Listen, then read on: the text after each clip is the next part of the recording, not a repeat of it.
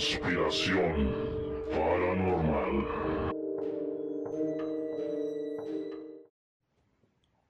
¿Qué onda gente? ¿Cómo están? Sean ustedes bienvenidos al mejor programa en la historia de la humanidad. Esto es Conspiración Paranormal. Mi nombre es Carlos David, pero bueno, eso ustedes ya lo saben. Y yo soy Adán, ¿cómo están todos? Y bueno, el día de hoy estamos de plácemes, puesto que estamos estrenando nuestro podcast. Así es, por fin tenemos un podcast. Después de ocho años con nuestro programa en televisión, hoy estamos estrenando el podcast y bueno, es una fecha muy especial y por lo mismo quisimos elegir un tema muy especial para todo esto. Entonces les vamos a estar hablando del caso real que inspiró la película de El exorcismo de Emily Rose. En este caso es eh, la historia real de Annelies Michel, una joven alemana que pasó por cosas incluso peores de lo que ustedes pueden ver en la película. O sea, la película si de por sí es impactante por la actuación sobre todo de Jennifer Carpenter, eh, pero no se compara nada con lo que tuvo que vivir Annelies. Y les vamos a estar platicando en este podcast eh, de toda esa historia real. Incluso les traemos algo muy especial, les traemos audios, audios reales de los tantos y tantos exorcismos que se le estuvieron realizando a esta joven alemana entonces quédense porque la verdad el programa está bastante interesante. Es correcto, como comenta Carlos. Este caso yo creo es uno de los más documentados, perdón, en cuanto a exorcismos. Eh, lo que le sucedió a Ennis Mike es algo que yo creo pocas personas han vivido en la historia, que por lo menos haya sido documentado y que haya tanta evidencia de lo que le sucedió. Como comentas, eh, sufrió mil veces más de lo que ustedes ven en la película, de lo que tal vez se puedan imaginar. Las cosas no se pueden mostrar ni siquiera por eso la película, podemos decir que a pesar de que ustedes la ven a lo mejor cruda, eh, no tiene ni la mitad de lo que en verdad pasó. Ciertamente, este es el, el caso de exorcismos más documentado en la historia, puesto que son grabaciones de más de 42 horas en los nueve meses que le estuvieron practicando exorcismos a Enelis. Y pues ya les vamos a estar platicando de esto. Eh, vamos de lleno ya al tema. Ella, eh, Enelis Miguel, como les decimos, es alemana. Ella nace un 21 de septiembre del año 1952 en Leifing, Baviera. Eh, Baviera es Bayer, lo que conocemos nosotros como Bayer, eh, la ciudad de las aspirinas, básicamente. En ese instante era Alemania Occidental. Y Ennelis eh, nace y crece en el seno de una familia totalmente católica, principalmente inculcada por su madre. Era una religiosa demasiado, a más no poder. Y bueno, para que ustedes se den una idea, era, se habla siempre todos los que conocieron a Ennelis, que era eh, muy amable, una joven muy amable, siempre con muchos sueños de poder eh, llegar y ayudar a sus padres. Ellos no tenían mucho dinero, sus papás se dedicaban básicamente a la granja y el sueño de ella siempre fue, poder estudiar, entrar a la universidad y ayudar con los gastos a sus padres. Eh, pero su mamá era tan dominante con ella y, sobre todo por esta, eh, la religión católica le quiso inculcar tanto que incluso cuando ella, ella era muy pequeña la obligaba a dormir en el suelo. Ella dormía, imagínense, eh, en el suelo de, piedra totalmente, completamente desnuda. Y esto lo hacía supuestamente su madre para expiar eh, los pecados de los drogadictos que se reunían en la estación del tren. Imagínense el nivel de devoción que tenía su madre para hacerla sufrir a su hija de esa manera, pensando que con algo podía cambiar eh, a los drogadictos o la gente malviviente que vivía cerca. Entonces, desde temprana edad, ella sufre estos que su madre consideraba algo devoción a la religión, en verdad traumas que ella carga desde niña y que le van afectando en su adolescencia y provoca que ella todos sus sueños se vayan retrasando por lo mismo. Exactamente. Digamos que su niñez y su adolescencia transcurren en normalidad. Ella, eh, a pesar de todo, era feliz, tenía una familia feliz, tenía sus hermanas, eh, su padre Joseph, eh, su mamá Ana. vivían bien, vivían tranquilos, les digo, no eran millonarios, pero vivían bien. sin embargo, Ya cuando ella cumple los 16 años, ya para 1968, es cuando su vida da un giro eh, por completo de 180 grados. Uno de esos días, cuando ella tiene 16 eh, años, de repente le da un ataque, un ataque muy extraño en el que ella describe que pierde por completo el control de su cuerpo. Empieza a temblar descontroladamente, eh, se cae al suelo, no podía mantenerse en pie, su cuerpo hacía lo que quería, sentía como algunas descargas eléctricas recorriéndola toda. Obviamente sus padres se preocupan, de inmediato la llevan al médico. Y bueno, básicamente a ella lo que le diagnostican cuando la llevan eh, desde el primer ataque es epilepsia, ¿no? La epilepsia es justamente esto que les comento, es el perder el control del cuerpo. Eh, el cerebro manda unas descargas eléctricas que hacen que el cuerpo se descontrole y que no tengas, literalmente no tienes control sobre él. Caes al suelo y tu cuerpo empieza a temblar, te empiezan a dar unos ataques muy extraños, convulsiones lo que le llaman, básicamente. Y ella después de esto es internada en el hospital psiquiátrico de Wurzburg.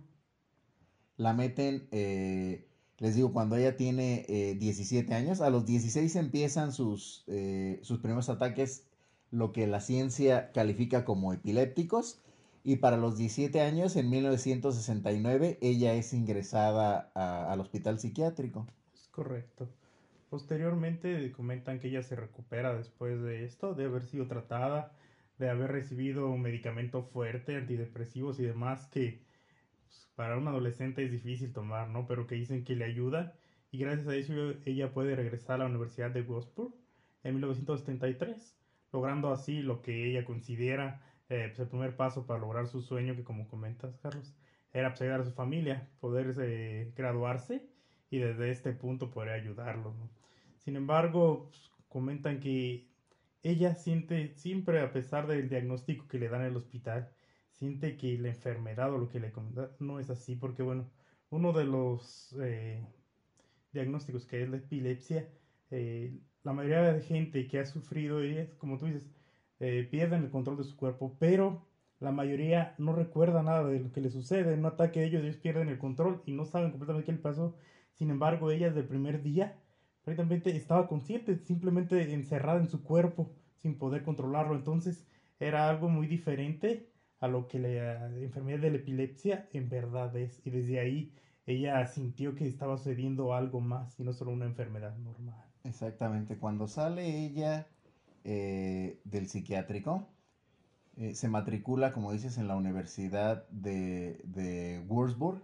Ella entra para estudiar pedagogía. Siempre su sueño fue aparte de ayudar a sus padres, ella quería cambiar el mundo, ella quería hacer algo por la gente y la mejor forma que encontró fue ayudando a los niños, entonces por eso entra a pedagogía.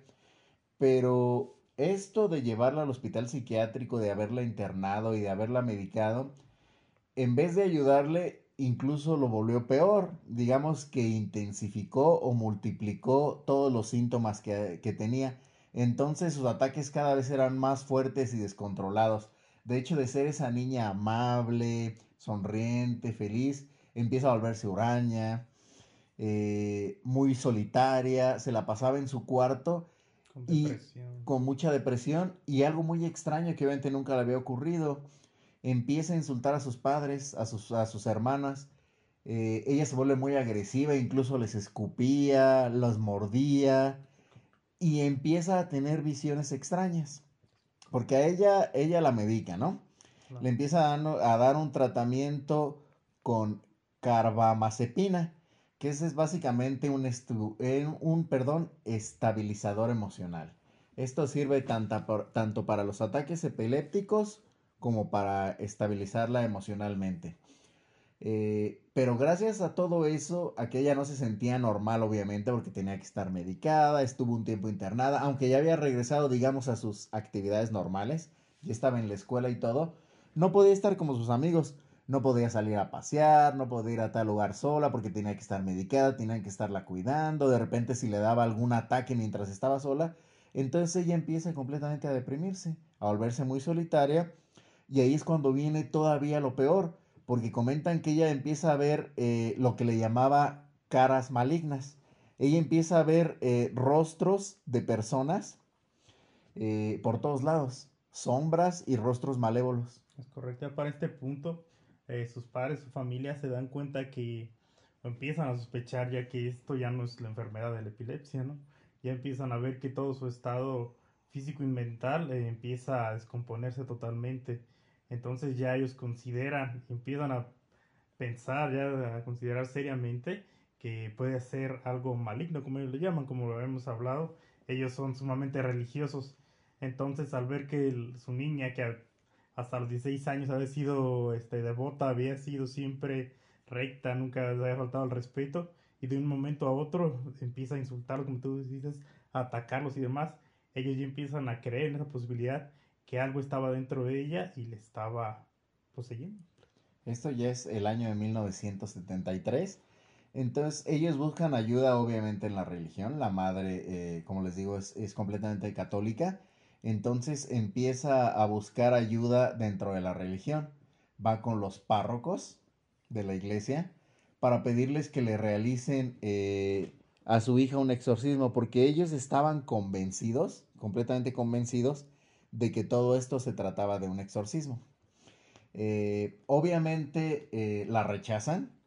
Ella acude incluso tres veces antes de que por fin le hagan caso. Y bueno, le explican primeramente que hay ciertas... eh, debe de cumplirse con ciertos parámetros para que la iglesia, sobre, sobre todo el Vaticano, considere que una persona está poseída. O sea, no nada más llega uno y le dice, bueno, está poseída y de inmediato te realizan el exorcismo o dan permiso eh, de, directamente del Vaticano para que se No realice. es nada fácil que autorice una, un exorcismo porque como tú dices, hay un sinfín de pasos antes y verificar para que esto pueda ser aprobado.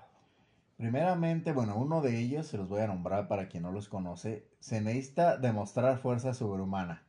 Literalmente, eh, que esta es una de las cosas, igual me estoy adelantando un poquito, pero es de las cosas que ella empieza a demostrar, ¿no?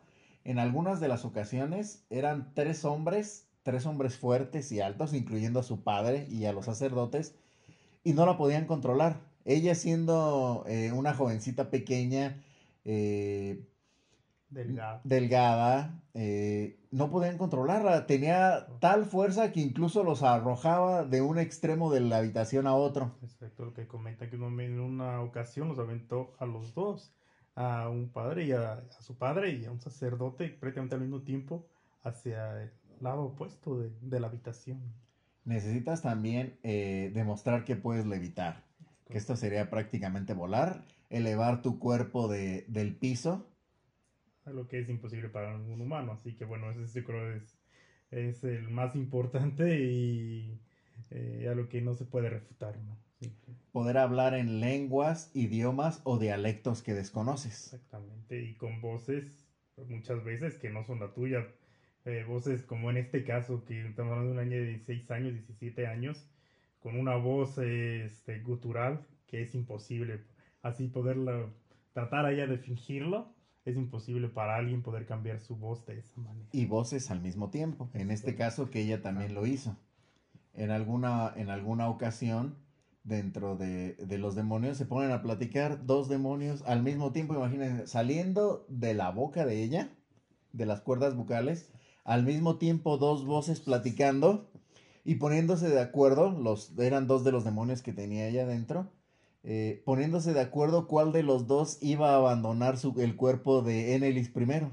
O sea, imagínense eso. Y está documentado, está grabado, de hecho. Exacto, por eso le hablamos que este caso yo creo es el más importante porque todos estos eh, reglas o pasos se cumplieron y de una manera increíble. Por eso es que cuando empiezan a investigar, pues he aceptado no uno, sino múltiples exorcismos, ya que era eh, innegable lo que estaba sucediendo a Enelis. Otra de las cosas es poder, eh, el don de la premonición, que le llamarían, poder saber cosas eh, del futuro o del pasado que sería imposible que ella conociera, acontecimientos que ella no podría conocer de ningún modo. O tan solo también el presente en otro cuarto. Muchas veces eh, estaban con ella y ella hablaba de lo que estaba sucediendo en otra parte de la misma casa o de los mismos, de los sacerdotes o demás, hablándoles de su casa, algo que ella mm, personas que ni siquiera conoce, ¿no? Entonces todo eso es algo imposible.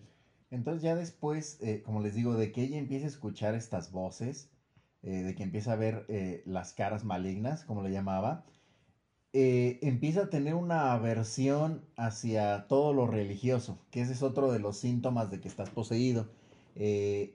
Ella siendo tan devota, ella asistiendo dos veces por semana a la iglesia, ella rezando todo el tiempo, ella amando a Dios, de repente no podía soportar tener la imagen de, de Cristo frente a ella, tener un crucifijo en las manos. Incluso empieza a tirarlos, empieza a destruirlos, gritaba como loca. Hablan de que pasaba horas y horas gritando y no se cansaba. O sea, no entendían cómo, cómo tenía tanta potencia, primero en la voz, porque se lo escuchaban en muchos lugares, se escuchaban muy fuertes sus gritos, pero aparte aguantaba durante horas y horas y horas ellas gritando.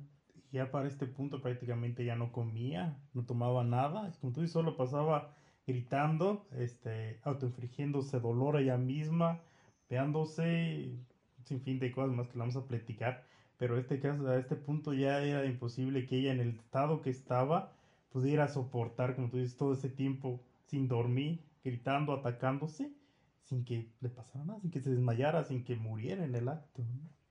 Entonces aquí es cuando después de varias eh, intervenciones, después de que la familia estuvo insistiendo varias veces con el párroco, el local, de que por favor les concedieran un exorcismo, puesto que ellos estaban convencidos de que su hija estaba poseída, que no tenía ninguna enfermedad ni era epilepsia, estaba medicada, llevaba varios años medicada, pero no mejoraba, ella empeoraba cada vez más y más y más. Les digo, empieza con las visiones, empieza con los ataques, a golpear a su familia y ahora tenía aversión por todo lo religioso. Entonces, después de muchos intentos, por fin se les da autorización eh, de que puedan realizar un exorcismo. Obviamente, como les digo, tienen que eh, comunicarse con el Vaticano, enviar una carta y decirle que se pudo demostrar todas estas etapas de que en realidad ella las tiene para que se dé la autorización. En este caso fue el obispo Joseph Stangl el que dio la autorización de que se realizara el exorcismo a través del Vaticano y quienes realizaron eh, este rito fueron el padre Arnold Renz y el pastor Ernst Alt. Ellos dos son los que realizan exorcismo. Eh, el exorcismo es un ritual que tiene cerca de 400 años, más o menos, realizándolo la Iglesia Católica. Básicamente es un ritual en el que se hace para expulsar un demonio del cuerpo de una persona. Bueno, incluso puede ser de algún lugar, no necesariamente en esta. En este caso es el exorcismo de una persona, pero podría ser de algún lugar o cosa. Cosa, exactamente. Eh, y literalmente exorcismo significa eh, expulsar eh, a través de la obligación o obligar a algo que salga. Sería como la traducción, ¿no? Sí, sí, sí. Lo estás obligando a través de conjurar. Conjuras algo para que lo, obli- lo obligues a salir. Eh, esa es la raíz de la, de la palabra exorcismo. Entonces empiezan, dicen que en la primera ocasión le realizan un exorcismo que duró 10 horas.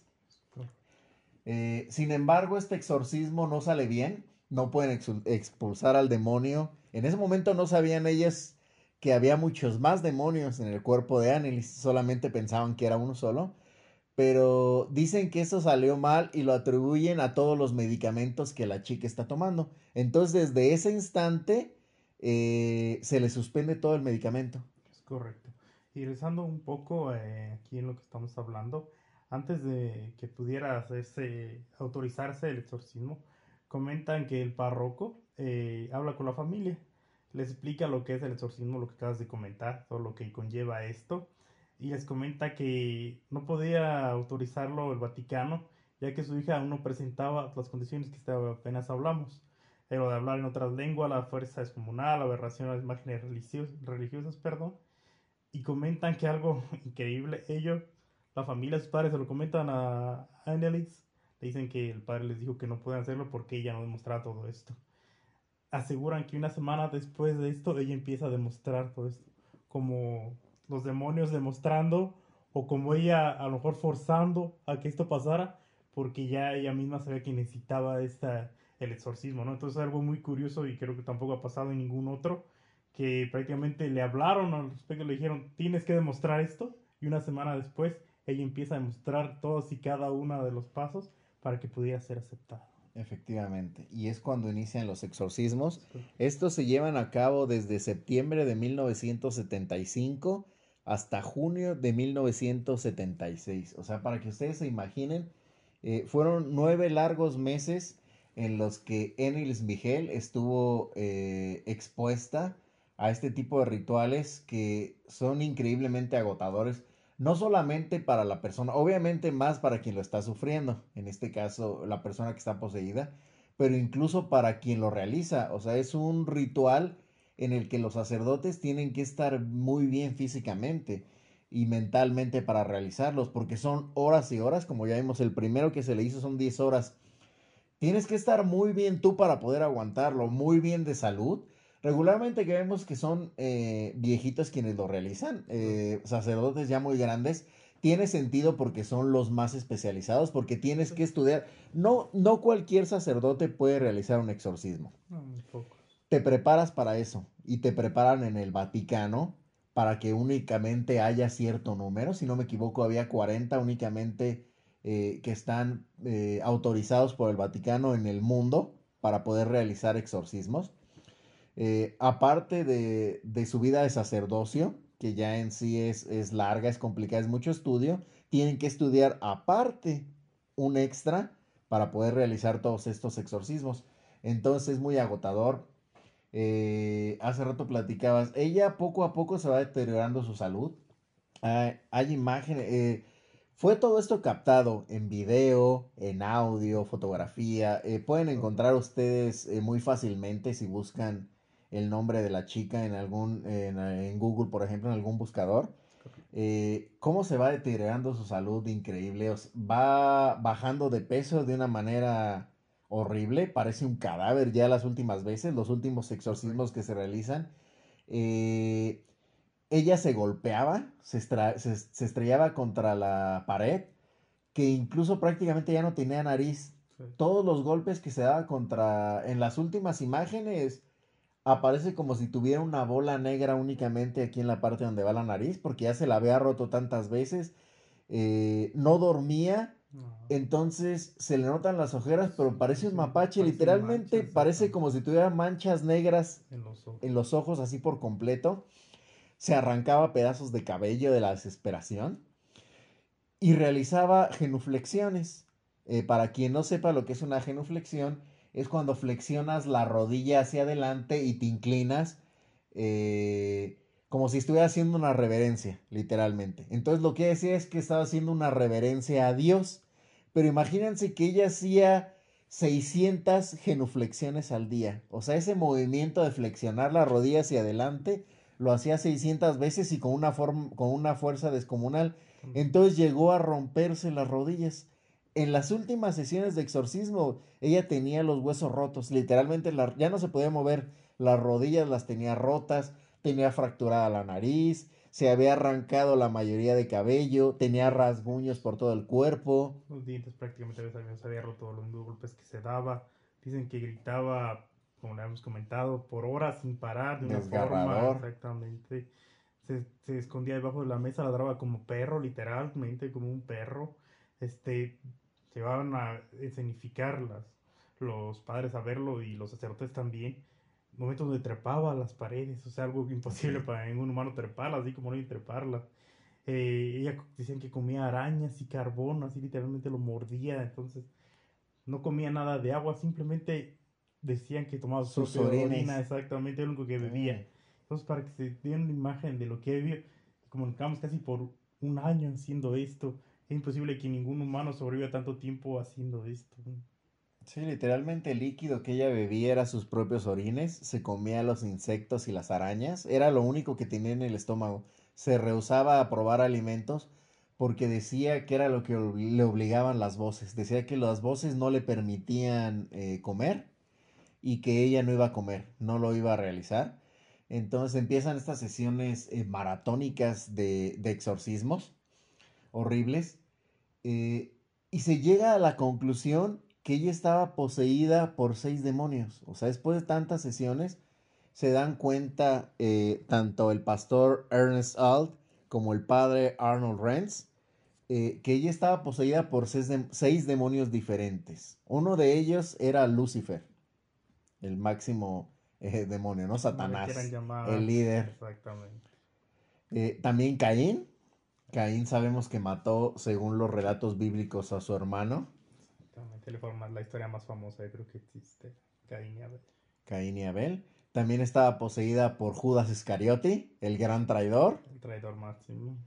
por Nerón, el emperador Nerón, que ya sabemos también eh, todas las, eh, todos los actos sangrientos que cometió. También estaba poseída por Hitler, Correcto. el también. Exactamente. el gran emperador que liberó a los alemanes de los judíos. Y también estaba poseída por eh, un sacerdote corrupto del siglo XVI de apellido Flenchman. Estos son los seis eh, demonios que pudieron literalmente grabarse durante sus sesiones de exorcismo y que son justo los que les vamos a presentar en ese momento. Les vamos a poner el audio para que ustedes los escuchen. Primeramente van a escuchar la voz normal, normal perdón, de Enelis Miguel para que vean cómo habla ella. Ella es alemana. Antes de que pasara todo esto. Y después van a ir entrando cada una de las voces. Antes de que entren las voces, yo les voy a decir a quién pertenece, para que ustedes se vayan dando una idea. Esta primero es la voz de Enelis.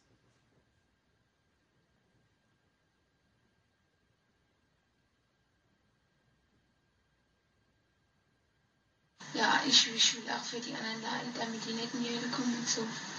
Aber dass das dann so schlimm ist und so grausam und so furchtbar, nee. Das, das denkt man leiden, das ist so, so eine leichte Sache, aber wenn es dann wirklich schlimm wird, da will man überhaupt nicht mehr, da will mein Kind schon. Ahora vamos a escuchar las voces de los demonios por los que estaba poseída. Primeramente Hitler.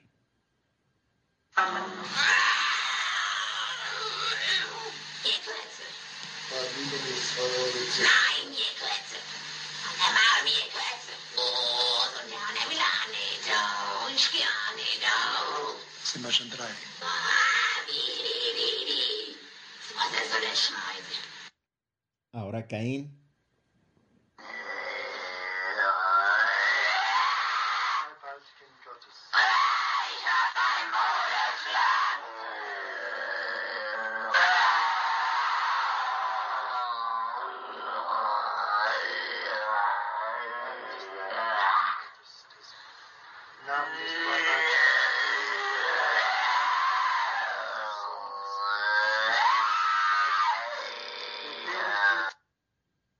Sigue Nerón.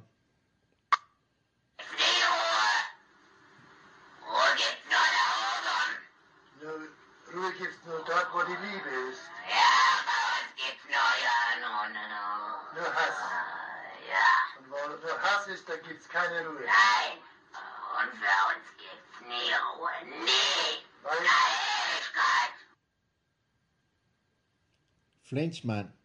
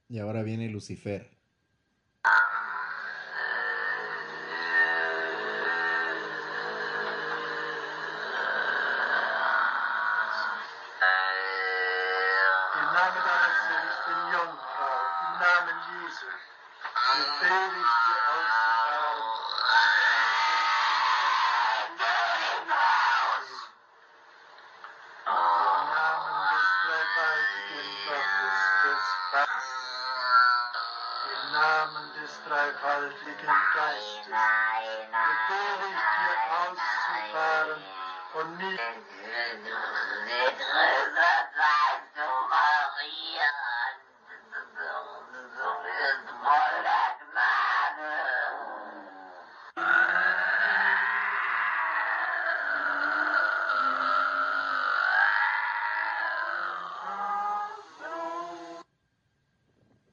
Pudieron escuchar ustedes, como se percataron, las voces son completamente distintas una de la otra. Eh, muy diferente la entonación.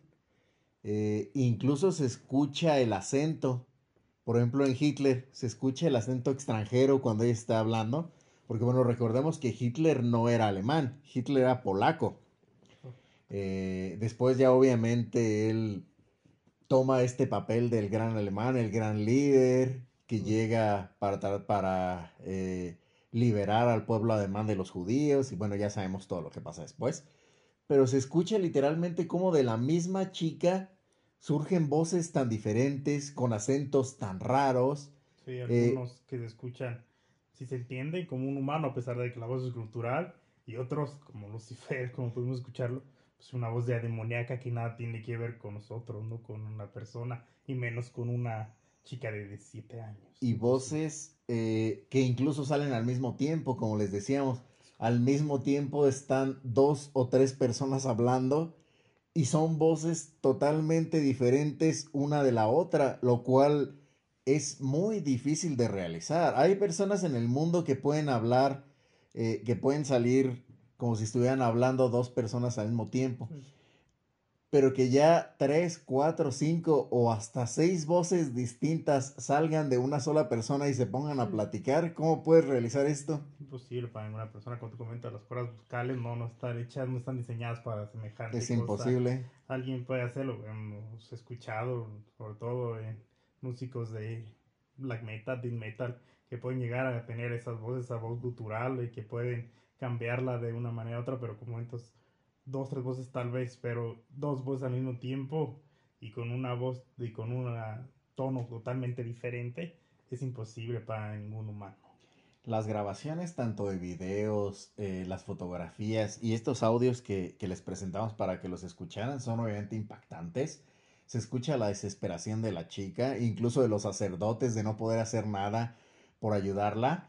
Eh, bueno, tal es el impacto de todo esto que cuando realizan la película del exorcismo de, Emily Rose. de Emily Rose, mientras la actriz eh, Emily, este, Jennifer Carpenter, que está eh, interpretando a, a la joven, a, a Emily Rose, las voces que salen de ella cuando está poseída son grabaciones reales de esto que le estamos presentando, de las cerca de 42 horas que se tienen eh, grabados de audio de los exorcismos.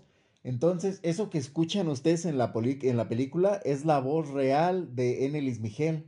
Exactamente, algo que los directores, productores de la película y ella misma quisieron darle todo este realismo para que su historia fuera mejor contada y que, bueno, sin lugar a dudas lo hicieron bien. La actuación de ella simplemente es impresionante. Es una de las mejores que ha habido en una película de terror y sobre todo en un caso verídico, ¿no? Entonces esto le da otro nivel a la película de realismo y cuenta la historia de ella, que es lo más importante, una historia trágica, pero que dio, sin embargo, este, al mundo a conocer algo que sucede todos los días. Sí, Emily Rose es, un- es una de las películas de exorcismos, de posesiones demoníacas más impactantes. Eh, se estrenó en el año 2005. Ganó múltiples, premios, perdón. Eh, ya sabemos que las películas de terror no suelen ganar premios grandes. Obviamente no vas a ver una película de terror ganando un Oscar como mejor película o como mejor actor. Pero si acaso mejores efectos, si acaso si le va bien, si los viejitos de la academia lo aceptan. Pero esta película ganó muchos premios alrededor del mundo y fue en parte gracias a la actuación de Carpenter, que se ve cómo se dobla, cómo se contorsiona en los momentos de los, eh, de los exorcismos. Y la película es muy fiel eh, a esta historia real, porque cuenta eso, cuenta cómo una chica campesina, pueblerina, empieza, eh, que es muy religiosa, muy devota, de repente empieza a tener aversión por todo lo religioso, todo lo que le va pasando, e incluso el juicio que pasa después de esto, que es lo que les vamos a platicar, porque bueno, después de casi un año, imagínense cómo estaba ella, obviamente no comía, se golpeaba por todos lados, entonces ella sufría eh, una grave neumonía y anemia, o sea, pues literalmente estaba muy enferma, ¿no? Annelies, aparte de eh, aparte de todo lo que estaba viviendo con los exorcismos, pues estas enfermedades de que la quejaban. Entonces, para el 30 de junio de 1976 realizan el último exorcismo. Es cuando le realizan e, el exorcismo final. Ella tiene 23 años de edad en ese momento. Y lo último que le dice eh, a su mamá es tengo miedo. Esas son la, su mamá cuenta que esas son las últimas palabras que escucha de su hija. Le dice, mamá, tengo miedo. Eh, ya llegó mi hora. Así le dice, mamá, tengo miedo. Y ya llegó mi hora, ya es mi hora de partir. Ella sabiendo que era lo último que le quedaba y en los, los pocos o el último momento de lucidez, después de prácticamente un año no tener ninguno y estar poseída prácticamente todos los tipos. Entonces ella muere al día siguiente, el día primero de julio de 1976, como les digo, contando con 23 años de edad. Ella muere, no pudieron salvar los párrocos.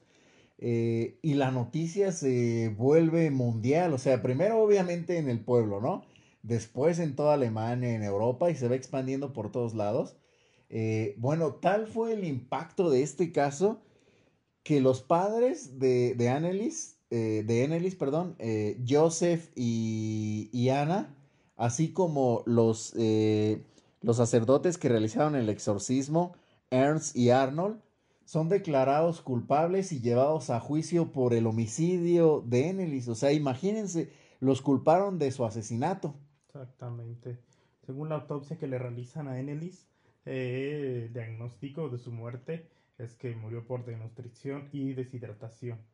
Además de esto, pues, pues, todo lo que había pasado está documentado, entonces eh, considera las leyes en ese país que pues, simplemente ellos no le dieron la atención médica que necesitaba, ya que no consideran a una posesión como algo que en verdad estaba sucediendo.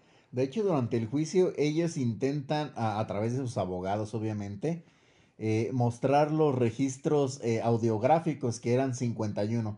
Ellos tienen 51 muy importantes, registros audiográficos que comentan al juez que son los que demostrarían que ella realmente estaba poseída y que hicieron lo que tenían que hacer. Incluso su madre muchas veces la, entrevistaron eh, al pasar de los años después de esto dice que no se arrepiente de nada, que ella hizo lo que tenía que ella hizo lo que tenía que hacer para salvar a su hija, que ella incluso vio los estigmas de Cristo en su hija en las manos. Eh, los estigmas son la representación de lo que le sucedió a Jesús en personas.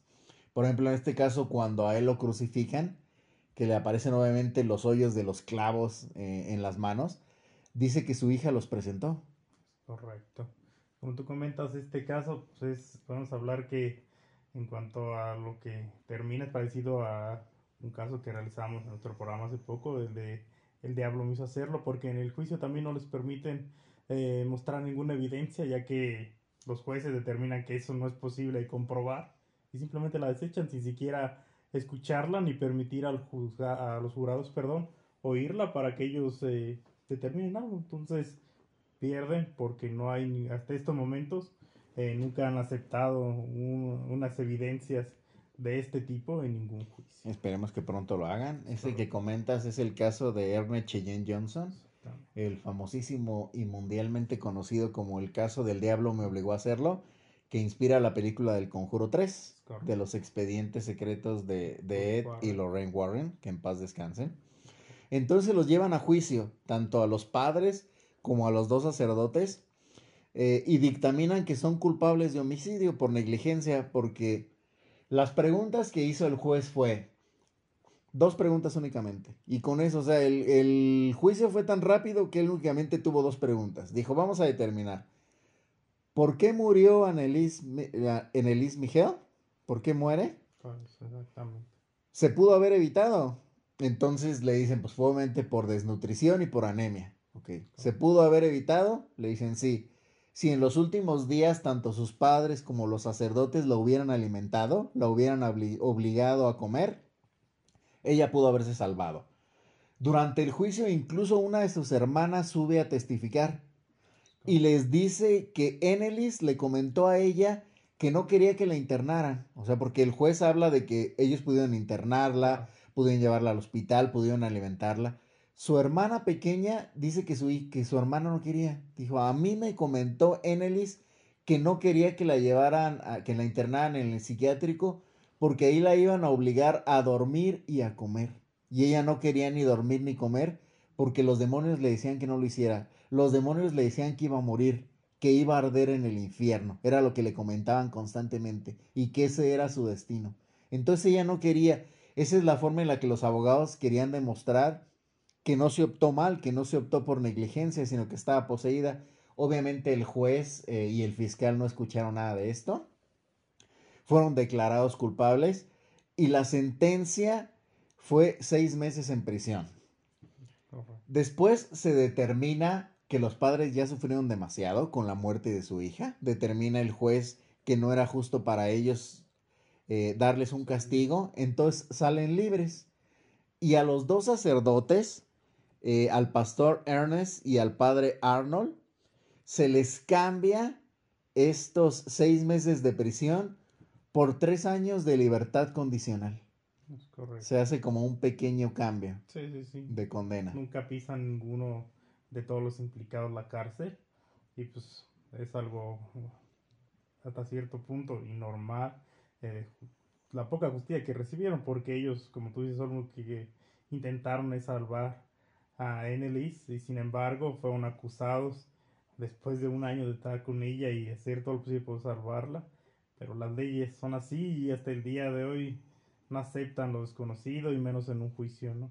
Este, se comenta que hasta el día de hoy la tumba de Denis Michel recibe un sinfín de, de visitas de gente que va por curiosidad o demás, pero quieren estar cerca de ella, porque como tú dices, el caso de ella es mundialmente conocido y muchos la ven hasta como una mártir por todo lo que sufrió y que piensan que hasta puede darles algún tipo de milagro o salvarlos si alguien está pasando por lo mismo que ella sucedió. Incluso después de morir el caso de Enely sigue siendo un misterio total, porque bueno, a dos años de su muerte sus padres piden que se exhume el cuerpo, Eh, porque obviamente ellos están inconformes con cómo se les trató, ¿no? Primeramente cómo se les hizo un juicio, eh, no solamente público, sino un juicio literalmente. Eh, ellos quieren demostrar que no optaron mal, que su niña eh, de verdad estaba poseída. E incluso una monja llega en algún momento con la, con la madre de Enelis y le dice que tuvo algunas visiones, que tuvo algunos sueños en donde ve que su hija está bien, que el cuerpo de su hija no se ha descompuesto a pesar de los dos años que han transcurrido y que literalmente eh, el sacrificio de ella funcionó. El sacrificio de Enelis que soportó durante tanto tiempo con esos demonios adentro, eh, funcionó y ella por fin está en el cielo.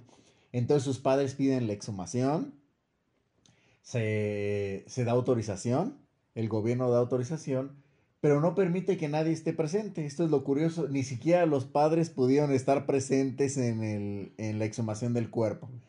Lo sacan el cuerpo, obviamente, y el gobierno les dice, no, Está, ellos está, sus padres estaban a lo lejos, no les permitieron acercarse. Nadie, ninguna otra persona pudo entrar. Los padres estaban a varios metros de ahí y les dicen, no, todo está normal, el cuerpo se está eh, descomponiendo a velocidad normal como cualquier otro cuerpo que es eh, enterrado. Sin embargo, el padre de Enelis dice que no es verdad, que él a lo lejos alcanza a, a visualizar cómo el cuerpo de su hija está prácticamente intacto, que se ve como si la acabaran de enterrar apenas hace apenas algunos minutos. Pero les digo, no les dieron acceso a nada más. Cerraron el caso y volvieron a enterrarla. Mientras está pasando todo esto, de hecho es una fotografía muy famosa que pueden encontrar también ustedes en la red. En el, en el féretro, en el ataúd de, de Enelis, se ve lo que parece ser una garra. Una mano con una garra. Una mano con una garra, a los que muchos dicen que es el demonio y que todavía está ahí. Obviamente, eh, poseyendo el cuerpo de Enelis. O impidiendo que salga, ¿no? O sea, alrededor como si estuviera agarrándolo, forzando para que no pudiera ser abierto, ¿no? Y como te comentas, es una foto muy famosa que hasta el día de hoy la pueden encontrar y que se ve claramente, no, no hay una explicación para decir que es una sobra, pueden argumentar lo que quieran, pero hasta el día de hoy y la forma como una garra que- negra. exactamente en que se ve es algo que no se puede explicar. E incluso en ese mismo panteón, eh, en donde están re- este, descansando los restos de, de Miguel, eh, hay también otra imagen donde supuestamente la gente dice que se apareció la Virgen de los Cielos, justo donde está eh, La tumba. la tumba de, de Enelis. También se comenta que, que se apareció esta Virgen, la Virgen de los Cielos. Entonces, como ven, incluso después de la muerte de, de Enelis y después de tantos años, eh, todavía sigue generando noticias y dando de qué hablar con fenómenos paranormales alrededor de ella. Es correcto. Como le comentamos, es el caso mejor documentado que existe de un exorcismo muy cruel, eh, un sufrimiento que vivió Enelis por prácticamente un año que no se le desea a nadie y que demuestra que pues, esto es real, ¿no? Que el exorcismo, que el que una persona pueda ser poseída y es como en este caso no solamente por un demonio, sino por múltiples, pues provocan un sufrimiento enorme y no solo para ella, para la familia, ¿no? Y provocan, como lo hemos visto prácticamente siempre, su muerte, porque es imposible prácticamente que un ser humano soporte vivir con esto. Es un caso en el que nadie ganó. Enelis murió, los padres perdieron a su hija, los sacerdotes fueron juzgados, aunque no pisaron la cárcel, Correcto. aún así van a quedar estigmatizados de por vida. Es un caso en el que literalmente nadie ganó. Quizá Satanás, quizá el demonio que se llevó el alma de, de Annelies, pero es un caso impactante. De por sí los casos de exorcismos, de posesiones lo son. Las películas de exorcismos y posesiones suelen ser las mejores de terror Sí. por estas actuaciones de cuando se está desarrollando justo eh, la posesión. Pero esto va más allá porque está documentado todo en video y en, en, imagen, en audio, todo lo que le pasó a esta chica durante nueve meses. Eh, y pues sí, es uno de los casos más impactantes que existen. E incluso no solamente de posesiones demoníacas, sino en general de todos los fenómenos paranormales, es el que tiene más evidencia de todo. Entonces, bueno, como les decimos, eh, esta peli- este caso inspiró, bueno, la película más famosa para nosotros, que es El exorcismo de Emily Rose del año 2005, pero también se hizo otra película que se llama Requiem, El exorcismo de Micaela, que esa es una película alemana que está inspirada también en el caso de, de Enelis Miquel. Ya las vimos los dos. Obviamente es más impactante la de a- la de Emily Rose. La de Emily Rose está más cargada por el lado católico, religioso. Y la de El exorcismo de Micaela, digamos, como una explicación más científica. Por así decirlo, que claro que muestra todo lo paranormal. Pero son dos vertientes muy distintas eh, enfocadas en el mismo caso. Exacto. Entonces, bueno, pues llegamos a- al final de este podcast, que fue nuestro primer podcast. Es el primero de muchísimos que vamos a estar realizando. Les agradecemos el favor de su atención. Y bueno, ya saben que nos pueden encontrar ahí en todas las redes sociales. Eh, en Facebook transmitimos nuestro programa en televisión los miércoles a las 8.30, totalmente en vivo. Quien no tenga la oportunidad de ver Conspiración Paranormal en vivo, lo puede eh, disfrutar en YouTube. También tenemos nuestro canal de YouTube. Ahí tenemos más de 100 programas que pueden ver todos los programas repetidos para quien no pueda, como les digo, verlo en vivo. Y pues andamos en todas las redes sociales. Tenemos nuestro Instagram, Twitter y próximamente vamos a estar también eh, subiendo algún contenido en TikTok. Lo importante es que nuestro contenido es distinto. No somos como otros que suben lo mismo en todas las redes sociales. No, nosotros tenemos nuestro programa en vivo en Facebook, que es televisión. Tenemos la repetición en YouTube, para quien no lo pueda ver obviamente. Pero nuestro podcast es totalmente distinto y con otros casos. Y también el contenido de TikTok va a ser distinto. Nosotros no somos como otros que nada más les da hueva y suben todo el mismo contenido y a la verga él. Nosotros es distinto. Le damos algo especial para cada una de las redes sociales.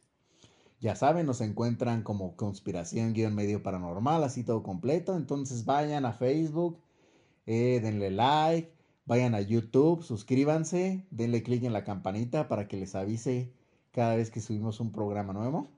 Y pues estén atentos aquí a nuestro podcast que lo estamos transmitiendo a través de diferentes plataformas. Y pues bueno, no queda más que despedirnos. Mi nombre es Carlos David Yo soy Adán. Y esto fue Conspiración Paranormal. Saludos.